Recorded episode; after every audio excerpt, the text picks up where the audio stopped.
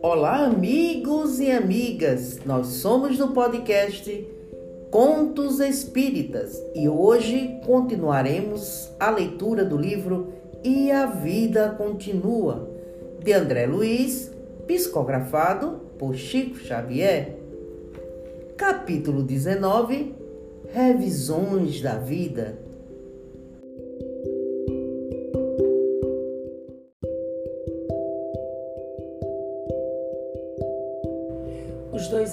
Desencarnados ignoravam como definir a estupefação que os empolgara.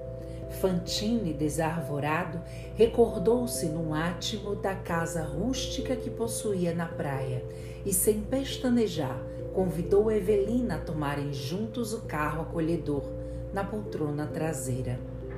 Amargas conclusões passaram a dominá-lo. Então, Aquela era a jovem a que tantas vezes se reportara a senhora Serpa, Vera Celina, sua própria filha. O alto começou a deslizar e lágrimas grossas lhe molhavam a face. A companheira, como a reconfortá-lo sem palavras, segurou-lhe a mão num gesto de carinho. Percebia-lhe a dor de pai e fitou-a pelo véu de pranto e disse apenas: Entendes como sofro? Acalme-se, somos agora mais irmãos. Transcorridos alguns momentos sobre a arrancada, os ocupantes da frente iniciaram uma troca de impressões quanto às banalidades da marcha até que um e outro assinalaram mentalmente a influência dos acompanhantes invisíveis. Lembrando-se às súbitas de Evelina, a rival arriscou uma alegação. Caio, às vezes cismo indagando de mim mesma se você não é um apaixonado pela memória de sua esposa. E eu? Era o que faltava. Sempre ouço em torno dela as melhores referências. Não era má. Sim, mas. E você não tem saudades? Não sente no coração? não tenho vocações para conviver com os mortos. Não digo isso. Quero falar de sua mágoa natural ao perdê-la. Você sabe que Evelina estava morta para mim muito antes que o médico lhe atestasse o óbito. Em muitas ocasiões surpreendo-me ao analisar-lhe o retrato. Aquela fisionomia doce, aqueles olhos grandes e tristes. Impossível que você não houvesse casado por amor. Sim, casei-me por amor. No entanto, a vida tem suas sequências. Primeiro a paixão e muitas vezes depois o desinteresse. Mas você pode precisar o motivo pelo qual se desencantou? Você quer saber? Sim. Bem, guardava a ambição de ser pai. Evelina, porém, era fraca, doente. Creio que carregava taras de famílias. Enquanto não abortou, não lhe vi os efeitos.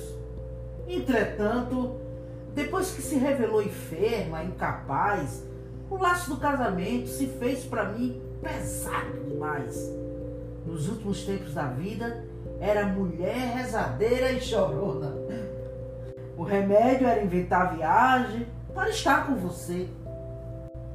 A senhora desencarnada apoiava-se mais fortemente em Ernesto, buscando escora para suportar com denodos semelhantes irreverências. Vera dando a ideia de que não desejava descambar para o desrespeito, desviou o rumo da conversação, perguntando: Caio, não poderemos, por nossa vez, sonhar com uma casa enriquecida de filhos? Ele lançou-lhe rápido, mas expressivo olhar furtado ao volante e contestou: Depende. Depende de quê? Quanto a casar. Sei que nos casaremos. Mas pense, Vera, negócio de criar filho não é brincadeira. A saúde da sua mãe não me encoraja. Aquelas manias, aquelas crises. Qual se fora sacudido pelos pensamentos do sogro desencarnado a se lhe projetarem na mente, partindo da retaguarda, serpa contra pois. Que me diz do seu pai? A jovem perspicaz lembrou-se imediatamente de que o genitor encontrara a morte em condições idênticas à da senhora Serpa, mas temendo falar nisso, mentiu com intenção, asseverando: Meu pai era um homem robusto, de saúde impecável, sempre moço, passava para muita gente como sendo meu irmão. Teria marcado o fim? Operou-se de umas verrugas sem importância e não teve o cuidado preciso. Antes da cicatrização perfeita, começou a cavucar no jardim, cortou-se e adquiriu uma infecção que o levou. Ao tétano? Isso mesmo. Psiquicamente, como era ele? Um homem muito inteligente e às vezes folgazão, qual você mesmo, embora tomasse a vida muito a sério. Compreendo, compreendo. Ele, ele terá tido por você uma afeição toda especial. Acredito, filha única. Engana-se. Meu pai de certo que me estimava, mas era corretor de muitas atividades, ocupadíssimo, quase sem tempo para casa, a não ser a criatura providencial do ponto de vista econômico, que se esmerava para que o dinheiro não nos faltasse, como pai, não me lembro algum dia de que ele sentasse ao meu lado para ouvir-me ou aconselhar-me em assuntos do coração. E dos meus casos de menina, bem que necessitei, mas. Não dispunha de uma hora ou outra para isso? Pelo menos era o que dizia. Nunca pude contar-lhe nem mesmo os meus problemas de colégio. Fantine escutava, acusando-se, humilhado, abatido, a confessar para si próprio que daria quanto lhe fosse possível a fim de voltar atrás, de modo a ser para a família o pai afetuoso e vigilante que não buscara ser. O diálogo, porém, prosseguia. Ah, certamente, em compensação, você contou com carinho materno. Também não. Desde cedo percebi que minha mãe é irritadiça, desanimada, gosta de estar só e, conquanto não me negue atenção, até hoje manda que eu me decida em tudo por mim mesma. Ela e seu pai viviam bem? Nada disso. Minha mãe, aos meus olhos, sempre pareceu tolerar meu pai, sem amá-lo, embora se esforçasse diante dele para mostrar o contrário. O infeliz chegava a perceber? Acredito que não. Como explica você a perturbação da velha? Depois que ele se foi, não será isso a dor de perdê-lo? Duvido. Assim que meu pai morreu, ela foi tomada de terrível transformação, como se o odiasse às ocultas. Queimou-lhe os objetos de estima, quebrou-lhe o relógio de bolso, rasgou-lhe os retratos. Imagine! Nem orações quis por ele. E foi piorando, piorando Agora é como sabemos, recusa tratamento, isola-se, fala sozinha, ri, chora, lamenta-se, ameaça o silêncio e a sombra, julgando ver e ouvir os mortos. Estranha, estranha situação. Embora reconfortado pela simpatia de Evelina, Ernesto dava curso às lágrimas guardava os apontamentos da filha, qual se a desconhecesse até então. Verdade que não fora homem de explosões afetivas. Entretanto, nem de leve supunha fosse detestado no lar. Teria a jovem razão? Porque se teriam alterado as faculdades mentais de Elisa que haveria ocorrido naquele longo pedaço de ausência. Enquanto os dois desencarnados se identificavam sobre rigorosa análise naquele retrospecto, esvaiu-se o tempo e o carro fez parada no ponto terminal. A casa singela, decentemente iluminada dentro da noite. Excitado, mas cauteloso, Fantini instalou Evelina em sítio vizinho, uma vez que, assim como sucedera com ela própria, expressou o desejo de consultar a sós o ambiente doméstico. Depois disso, decidiria quanto à viabilidade de colocá-la na rota familiar. A posição de Vera junto de Serpa não lhes encorajava de imediato um avanço a dois. Evelina concordou. Aproveitaria o ensejo para orar, refletir. Fantine, emocionado, penetrou o reduto que lhe falava tão alto a memória. Na sala, tudo como deixara. A mesa e as cadeiras surradas que ele mesmo trouxera da residência de Vila Mariana, os apetrechos de pesca, o armário de louça velho, os quadros humildes a penderem das paredes. Registrou em pranto de comoção o calor de outro tempo. A pequena distância, enxergava o dormitório da filha, em que ela e o advogado se entregavam à animada conversação. Mas ali, a dois passos, rente a ele, quase tateava o aposento em que tantas vezes repousara, ao lado da companheira, aspirando as aragens marinhas. O relógio marcava alguns minutos além das nove da noite, que surpreenderia por trás da porta cerrada. Indagava-se inquieto. Elisa doente? Desanimada? Rememorou as lições recolhidas de amigos na moradia espiritual de que chegava refeito para facear quaisquer surpresas e orou. Pediu forças à divina providência. Queria rever a esposa com distinção e dignidade. As alegações da filha no automóvel ditavam-lhe prudência, atenção. Achava-se ali não para queixar-se, e sim para agradecer, ajudar, querer bem, ansiava servir. Com essa disposição, transpôs o limiar e encontrou-se dentro da câmara que conhecia em todos os escaninhos.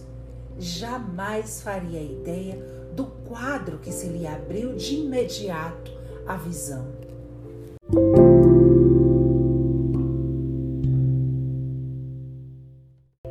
Descansava, o corpo magro, o rosto mais profundamente vincado de rugas e os cabelos mais grisalhos. No entanto, junto dela, estirava-se um homem desencarnado, aquele mesmo sobre o qual atirara tantos anos antes ao desvairar-se pelo ciúme. Estacou aterrado. No átimo, recordou a última caçada que empreendera, integrando uma equipe de três companheiros, e na qual adquirira o remorso e o sofrimento que lhe haviam acompanhado grande parte da vida.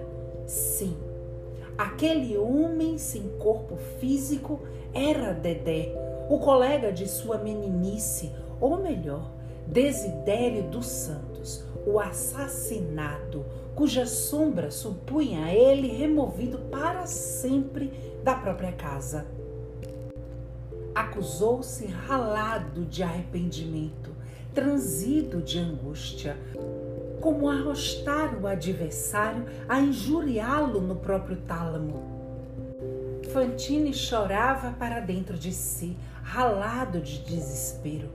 Motivos ponderosos tinha Ribas, o instrutor, delongando-lhe a volta.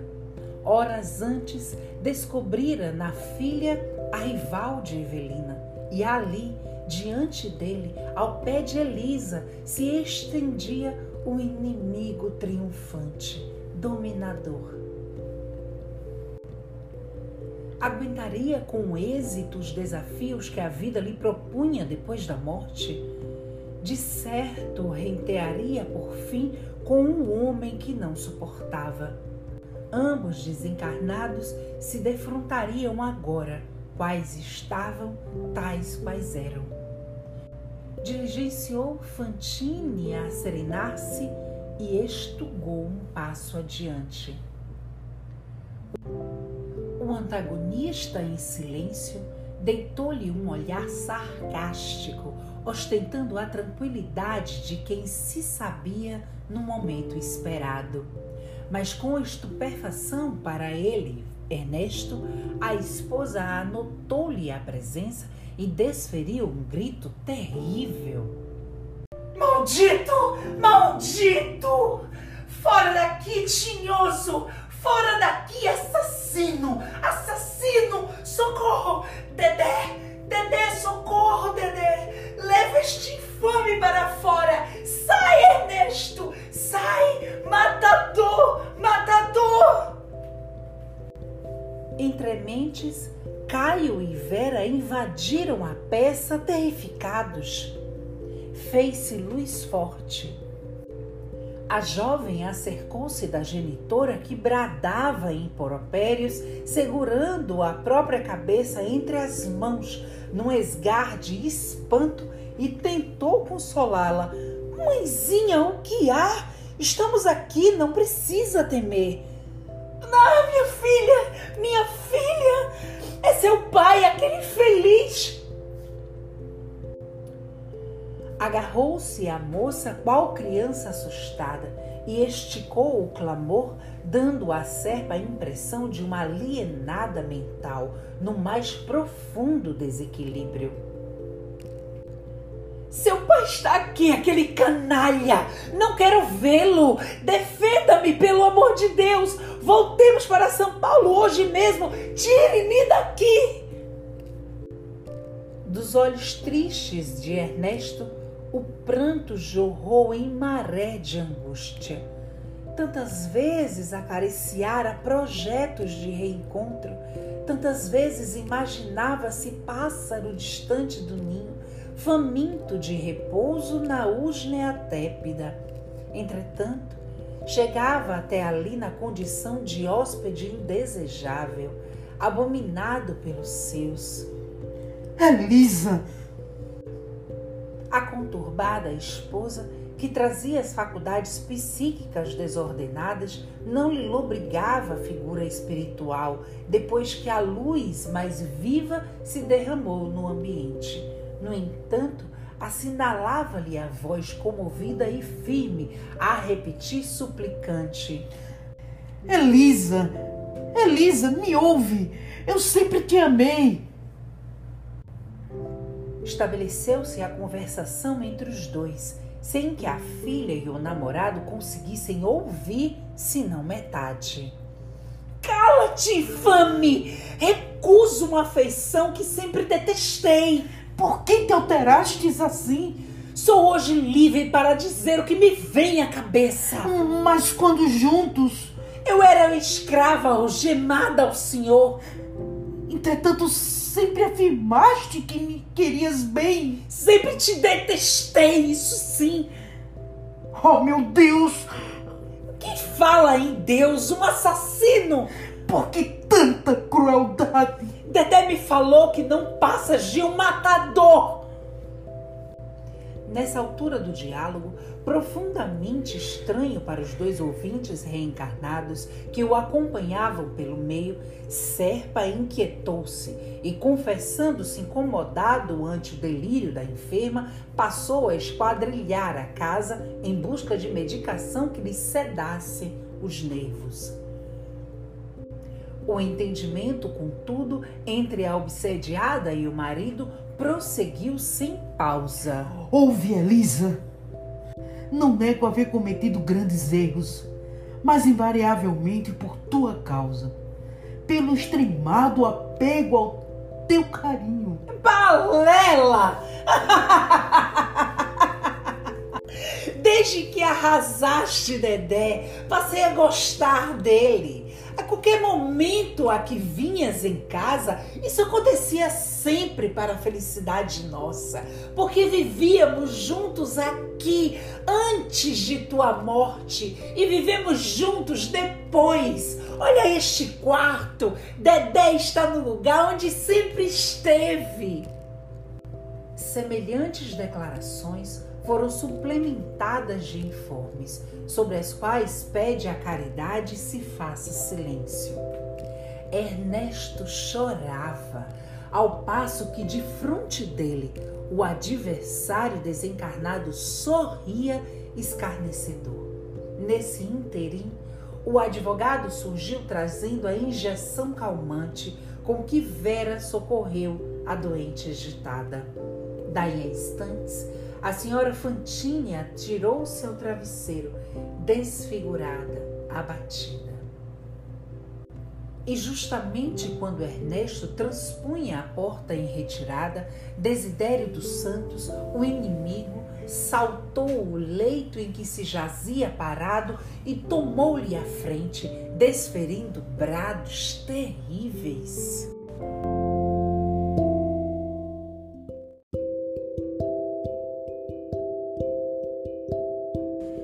Esse foi mais um episódio do livro E a Vida Continua. Até a próxima. Tchau, tchau.